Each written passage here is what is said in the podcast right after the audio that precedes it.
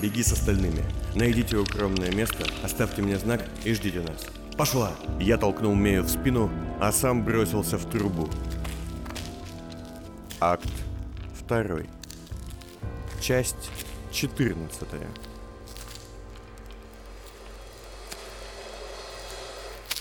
Надо было послать Мею, конечно. Многие факторы говорили в ее пользу. Отточенные навыки верхолаза, отсутствие ран, скорость. Если бы у меня была лишняя минута, то я бы, наверное, так и сделал. Но волна вопящих насекомых не дала мне этой минуты. К тому же у меня были две причины броситься в погоню самому. Во-первых, я бы хотел хоть ненадолго, но побыть один – без вопящего мяса, тупящего пятна и смеющейся Мии. А во-вторых, я соскучился. Я очень скучал по тому щемящему чувству напряжения, которым судьба щедро одаривала меня в первые дни после пробуждения. Не панического страха перед ужасами тьмы или вечного опасения каторжанина, нет. Я соскучился по покалыванию в пальцах и затылке, по соднящим мышцам, которые готовы к бою, и по проверке себя на прочность. Чего уж тут таить. Я соскучился потому, что лорд-детектив называет авантюрой. Казалось бы, голодный и изможденный человек меньше всего должен быть склонен к нелепым и очевидно опасным приключениям, господа. Однако мой голод по приключениям, который рос уже два месяца, ни в какое сравнение с обычным голодом не идет. Кто-то мог бы считать это инфантильностью. Я же назову это активным образом жизни. Я лез по трубе, которая была из того отвратительного типа проходов, когда ползком уже передвигаться нет нужды, но и разогнуться у тебя еще не получается. От моих движений камень катакомб крошился и трещал. То и дело я замечал, как из старых дыр торчит жесткий сизоватый мох, в свете фонаря похожий на какие-то мелкие многочисленные усики – мой страх оказаться заваленным внутри трубы рос с каждой секундой. Однако темпа погони я не снижал. Док и чудище, что утащило его, были впереди, и я слышал их. Тварь, конечно, была куда шустрее меня и знала эти места. Но все-таки тащить человека задача не из легких. Оттого я раз за разом, поворачивая за ее пыльным следом, становился все ближе и ближе к цели. Мох, пыль, капли крови Дока Теперь для меня в низовье больше ничего не было. Сильный ублюдок. Надеюсь, ты не трубач, иначе придется туго. Хотя откуда в этих трубах взяться трубнику? Вилл Пилгрим, которого еще до моего прихода на Золотое поле пару раз заставляли биться на арене, рассказывал, как однажды двух горняков размером с мясо выставили против одного трубача, пойманного ловцами пасти специально для боя. Поначалу трубач пытался сбежать, визжал и биться не хотел. Но затем, скажем так, даже если Вилл в два раза приукрасил эту историю, то битва с трубачом без оружия была просто весьма оригинальным способом самоубийства. Со слов Вилла, убитые горняки выглядели так, что самые старые каторжные людоеды отказались включать их в тюремный рацион. Ну, надеюсь, эта тварь не включит меня в свой. Наконец труба резко закончилась, обрываясь в пропасть неширокого колодца с большим, давно остановившимся вентилятором внизу. Повсюду в стенах виднелось еще с десяток таких же труб, бывших частью древней примитивной вентиляционной системы. Однако тварь, к счастью, не бросилась ни в одну из них, а устремилась вверх по старой скрипучей лестнице – вделанной в стену высокого колодца. Мне пришлось немного замедлиться, ведь от трубы, на краю которой я оказался, до этой самой лестницы было целых полтора метра. Я дотянулся до ступеньки и стал взбираться вверх. Какой ты настырный. Стоило мне высунуться над краем вентиляционного колодца, как в лицо мое впечаталась нога, обутая в слишком уж твердый ботинок. Лестница, за которую я держался, затрещала, отломилась, и я, падая, успел подумать только «Хм, ну, значит, не трубач». И то хорошо. А затем куда более твердая, чем подошва ботинка почва, коснулась моей спины, затылка, сверху от чего-то посыпались камни, и я отключился. Вечно ты падаешь в неприятности. Я открыл глаза. Фонарь мой, чудом уцелевший, лежал на груди. Все тело болело. Я валялся на дне колодца под сломанным вентилятором в какой-то старой мутной жиже. Сверху меня завалило камнями и сложенной в несколько раз ржавой лестницей. Оно тебе нужно? Вот это вот все. Я, корчась от боли и нарастающего панического ощущения скованности, дернулся, и луч фонаря выбил из тьмы лицо щупа. На плече его сидел ворон невероятных размеров. Что... Что? Все эти приключения. Что с тобой не так, мальчишка? Щуп, усмехаясь, сидел на куче камней надо мной. Одет он был совсем не по-каторжному. В стильный, хоть и старый черный фраг и брюки со стрелками, на коленях которых виднелись красные заплатки. Голову его венчало поле шляпы с оторванной тульей, а на груди, закрытой старой белой рубашкой, болтался галстук бант. Однако его одежда меня смущала не больше, чем факт его смерти несколько часов назад. «Я все хотел тебя спросить, Щуп. Да сначала того момента не было, а потом ты вообще умер. Почему ты тогда не избил меня вместе со всеми? В первый день?» Ворон на плече Щупа вторил его усмешке. «А зачем?» Вода, в которой я лежал, еле заметно булькала. Казалось, что я часть какого-то блюда, супа, который закипает. Супа из человечины, приправленной камнями и мелко порубленной лестницей. Бьют, чтобы научить, чтобы поставить на свое место. А я увидел твое лицо и понял, что мы тебя ничему не научим. Ты не из нашего мира. Что значит не из вашего? Ты чужак. Совсем. Вот здесь. И он ткнул своим сухим пальцем меня в лоб. Тебя побоями не научить. Ты не хочешь и не можешь принять то, как все живут. Побоями тебя не поломать. Можно убить, но не сломить. Ты мне льстишь. Ха! А ты думаешь, это комплимент? Нет, это критика. Ты идеалист. Такие, как ты, вечная проблема. Все вам на месте не сидится, все не имется.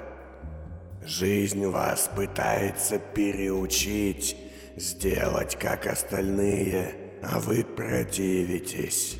И когда она не может вас переучить, она вас перемалывает. Щуп взобрался по стене и повис вниз головой. Тебе в самом деле кажется, что у всего есть причина и идея? Что то, с чем ты не согласен, можно изменить? Ты не понимаешь? Нельзя все время лезть вперед с чувством избранности. Надо принимать правила игры или ты проиграешь. А вот если мне вообще не нравится вся эта игра. Ха! Вот, потому ты не обоссал мясо. Но город этот, этот мир, таких как ты не любит. Это большая клетка для змей, а ты птица, которой не обрезали крылья. Был бы ты змеей, ты бы легко выполз из-под этих камушков. Нет, ты бы даже под них не попал. Эта столица на тебя упала сейчас, брат. Но ты идеалист. В моем мире, в реальном мире, где правят воры, лжецы и эгоисты, это синоним мертвеца. Страх нарастал. Я пытался собраться с мыслями, фокусируясь на щупе, чтобы прогнать ужас от ощущения беспомощности. Но старик скакал туда-сюда, и его мельтешения лишь усиливали мою тревожность. «Почему ты в низовье?» «Я бегу с золотого поля». «Именно. Но ты вечно бежишь откуда-то. А вот куда ты бежишь?» Я промолчал. Пыль оседала на пузырящейся воде. «Ха! Вот!» И ты все время поступаешь от прошедшего. Ты бежишь от Сражаешься с преследователями, бьешься с прошлым, любишь мертвую женщину, что никогда не видел. Но, брат, нет у тебя прошлого, забыл? Забыл. Ужас уже схватил меня за горло. Я понимал, что никогда не выберусь из-под завала, медленно утопая в пыльной воде. Ни ноги, ни руки мои не шевелились, стиснутые каменным пленом. Щуп же схватил с моей груди фонарь и принялся светить им в разные стороны, с помощью ладони отбрасывая на стены тени каких-то странных тварей. Вся эта твоя беда от того, что ты не разочарован, не разбит. Люди разочаровываются, когда взрослеют, когда понимают, что ее нет. Но у тебя она, к несчастью, есть. Вещь, о которой большинство может лишь мечтать. Какая же? Тайна. Кто, будучи взрослым, обладает тайной? Кому бы не хотелось иметь впереди нерешенную загадку, более сложную, чем что же завтра есть и где найти денег на новую взятку. Ты даже не представляешь, как тебе повезло. Знаешь, не очень-то на это похоже. Дурак, тебе есть зачем просыпаться и ради чего дышать. Ради ответов, как и той девчонке-официантке. Наверное, в этом твой секрет. В том, что секреты тебя окружают. Ты спросил, куда я бегу? Вот к этой тайне я и бегу. Это моя цель. Не боишься? Чего, умереть? Или быть убитым, может? Нет, точно не этого. Ты уже мертв. Тебя убили в гостиничном номере. В комнате по соседству лежала дохлая шлюха, а за окном шел первый зимний пепел. Ты призрак, мертвец, который не может упокоиться, пока не найдет отмщение. Только вот в сказках призраки всегда рассыпаются пылью, когда достигают цели. Не боишься этого? Я задергался, пытаясь выбраться, но сил не было. Камни сдавили грудь. Схваченный щупом фонарь дергался перед моим лицом, ослепляя меня. Нет, я боюсь просто ничего не сделать. Не узнать, от чего потерял память. Не разобраться в той мешанине интриг, что вокруг меня. Вот чего я боюсь. Да, наверное, ты прав. Меньше всего я бы хотел отступить. Остаться лежать под камнями и продолжить жить на каторге. Я выйду отсюда, надену свой долбанный красный цилиндр и пальто и буду искать ответы. И если последний ответ меня убьет, то ладно. Я умру без вопросов. Мальчишка-идеалист, мне тебя не переубедить. А значит, слушай его. Ворон прыгнул мне на грудь и уставился на меня одним глазом. Помни. Раз. Охочущий ящик сожрал человека. Два. Без химикатов будет правда. Три. Филины не то, чем кажутся.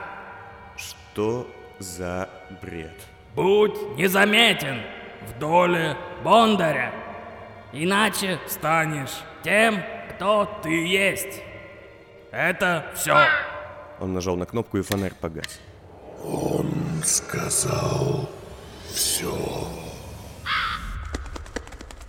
Наступила такая тьма и тишина, что это стало последней каплей. Ужас разрастался в сдавленной камнями груди. Тяжелый груз и давящая боль стали просто невыносимыми. Я дернулся. Дернулся еще раз, еще, и чувствуя, как расходится рана в боку, закричал, что есть силы, устремляясь вверх.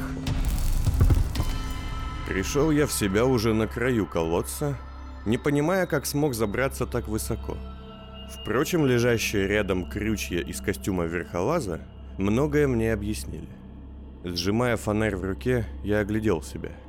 Кровь струилась по ноге и боку, раны мои неприятно щипало. Уж не знаю, что за жидкость была там на дне, но уж точно не дезинфицирующее. Так, ну и где же наш доктор? Теперь спешить не было смысла. Оставалось лишь надеяться, что то место, куда утащили Дока, не было слишком далеко. Сквозь старый дверной проем я вышел из колодца вентиляционной системы и поднялся по спиралевидной лестнице. Воздух терял свою сухость и постепенно становился все более влажным и вонючим. Зловоние обладало кучей ноток, от гниющих насекомых до химикатов. Теперь я бродил не по когда-то обитаемым помещениям мертвого города древних, а по бывшей технической его части. Здесь было куда больше мелких комнат, узких тоннелей и различной старой, примитивной и ржавой техники. А также куда меньше красивых и мрачных барельефов, жутких статуй и прочей декоративной атрибутики. Нельзя сказать, что я по ним скучал. Следуя по запаху гнили и следам крови на полу, я добрался до очередного дверного проема, на этот раз закрытого тяжелой стальной дверью, с силой навалился на нее и... Да что ты не угомонишься никак, а? Фонарь вырвали из моих рук, а меня самого швырнули вперед во тьму. Я успел ощутить силу, с которой меня дернули. Да, противник будет неприятный. Бежал бы с остальными, жив бы остался. Я тут же вскочил в полной тьме и тихо сделал пару шагов в сторону. Каторжане, мало мне от вас шума и вони, мало мне зодчего, что вы пробудили, так еще теперь ходите по низовью и ломаете мои кладки. Он явно меня либо видел, либо чуял, так как я на слух определил, что противник тоже перемещается. Плюс характерная речь ясно давала понять. Это хоть и не трубач, но его ближайший родственник. Интересно, как это серпарю живется в низовье. А ты потолще будешь, чем этот старик. И тащить тебя не надо. Ладно, раз еда сама идет, открывайте, детки, рот. Давай, открывай пошире, чтоб я тебе все зубы разом выбил. Зеленый? Я ослеп. В мое лицо ударил свет от яркого фонаря. Вот так встреча, зеленый флин. Это же я, термит. Так, тени. Мне нужны тени. Я тут же закрыл глаза. А когда открыл их... Давненько я тебя не видел, зеленая змея. Чем обязан?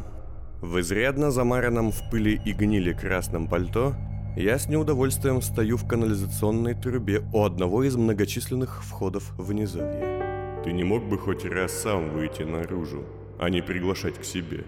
У тебя тут весьма негостеприимно.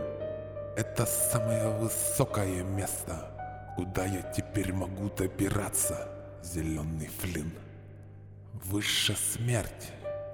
Спасибо старым знакомым.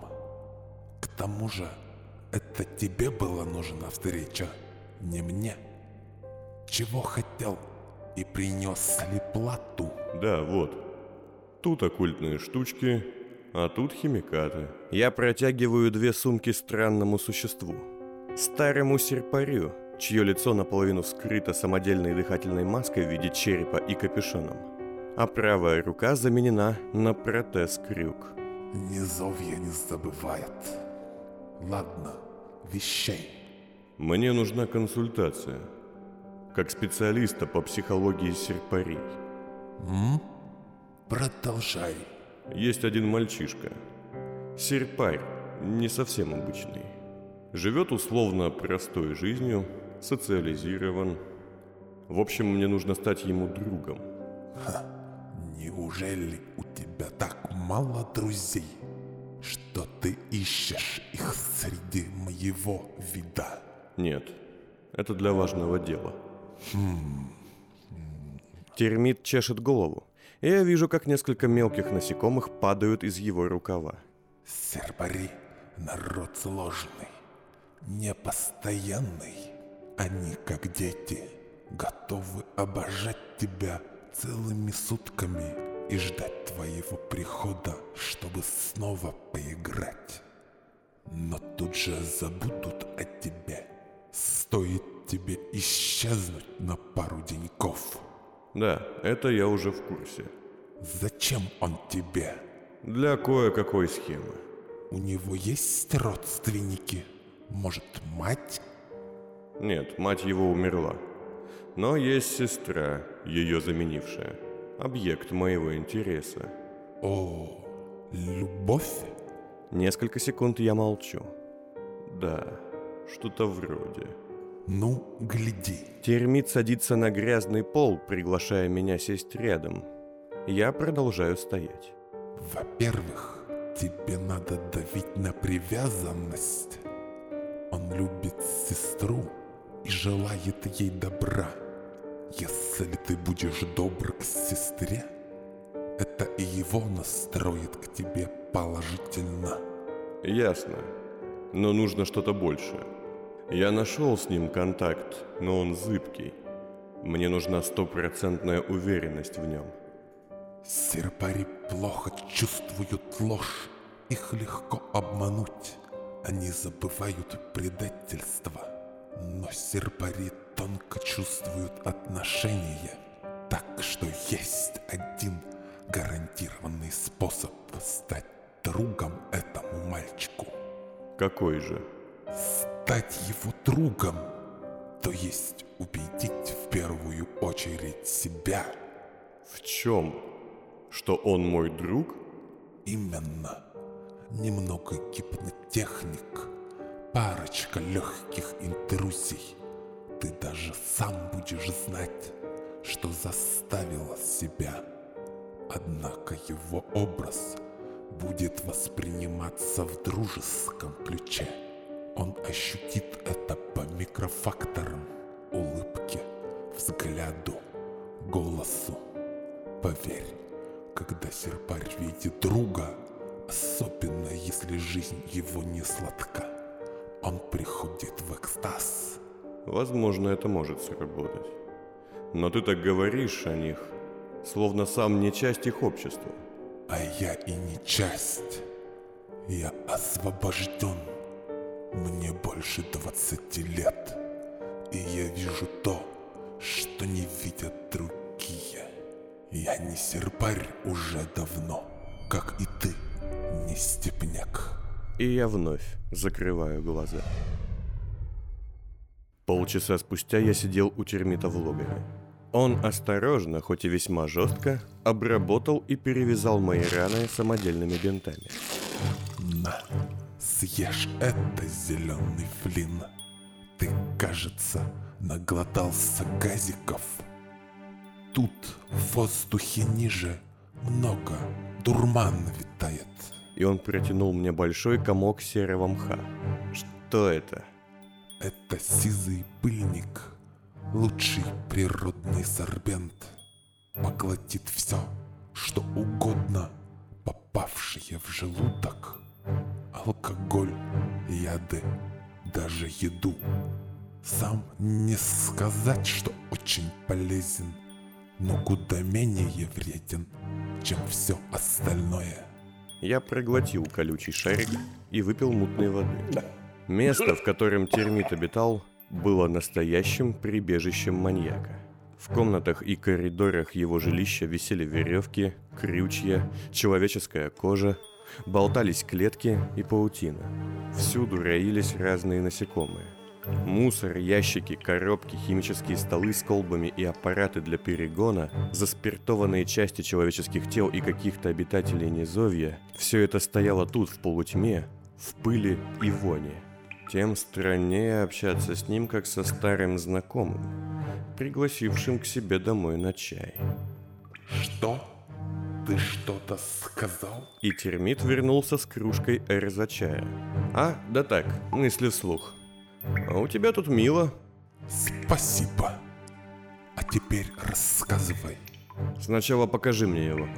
Ладно, идем. Термит, освещая путь лампой, провел меня в дальнюю комнату, самую широкую. Тут вдоль стен стояли стальные ящики с трубками, идущими от них куда-то в большой аппарат. Все, кроме одного, были открыты и, очевидно, пусты. Под потолком висели опутанные веревками мумии давно умерших людей. Повсюду стояли зеркала разных размеров. Вот он, живой. только в отключке. Я усыпил его. Термит ткнул пальцем в тело Дока, лежащее на полу.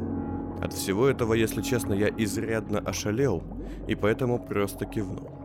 Как вести себя с неизвестным маньяком-серпарем, живущим в низовье, и воспринимает окружающее явно не совсем так, как остальные. Ай, вот дерьмо. Опять началось.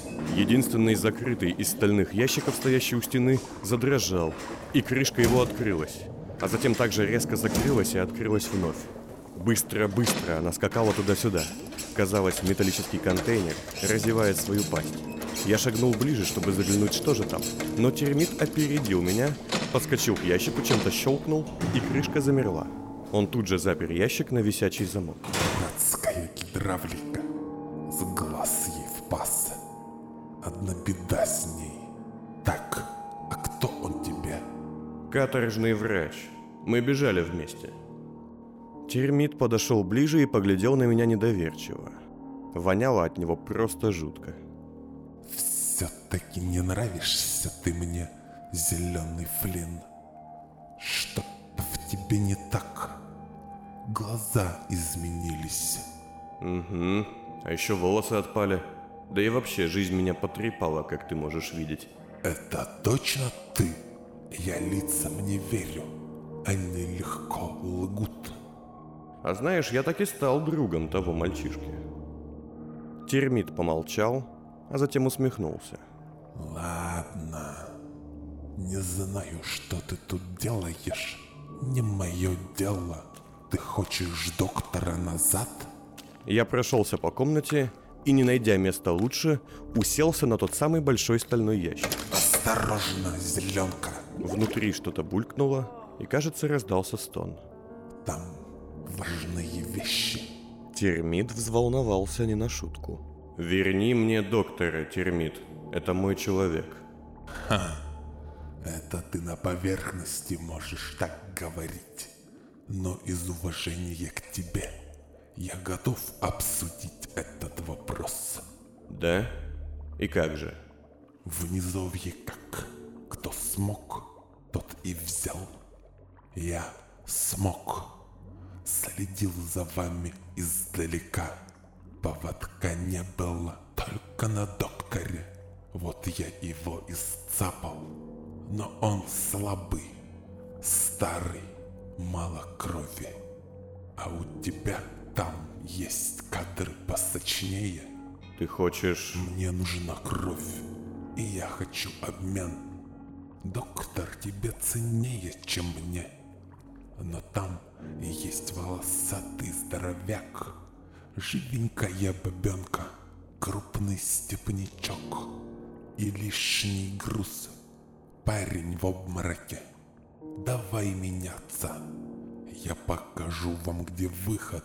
Сниму эти штуки с ваших рук и отдам тебе врача. А ты сменяешь мне кого-то из своих. Термит знал меня. Прошлого. Такое предложение и его, и Зеленого бы вполне устроило. Вероятно, оно могло бы устроить и меня, учитывая, что, как мне казалось, Термит не врал. С ним и выйти из ненавистного низовья, и избавиться от поводков было реальным шансом. Но вот если я откажусь, какие шансы у меня? Сидя на ящике, я огляделся. Подо мной снова что-то булькнуло, и раздался какой-то треск антарного механизма. Никаких поблизости вещей маломальски походящих на оружие не было. Разве что тонкие трубы, лежащие в кучке на полу и не внушающие доверия. Мои раны и запас сил тоже доверия не внушали. Я вижу, как ты думаешь. А, мрак, буерак. Раздался тихий трещащий звук и какой-то еле слышный звоночек. Термит, отвернувшись, распахнул свой плащ на груди. Однако в отражении одного из зеркал я смог увидеть, как он снял с шеи тонкий хим-ключ и в буквальном смысле завел себя, вставив его в замочную скважину в левой части своей голой груди. Ну, зеленый флин, решайся. Мне жаль тратить время на тишину.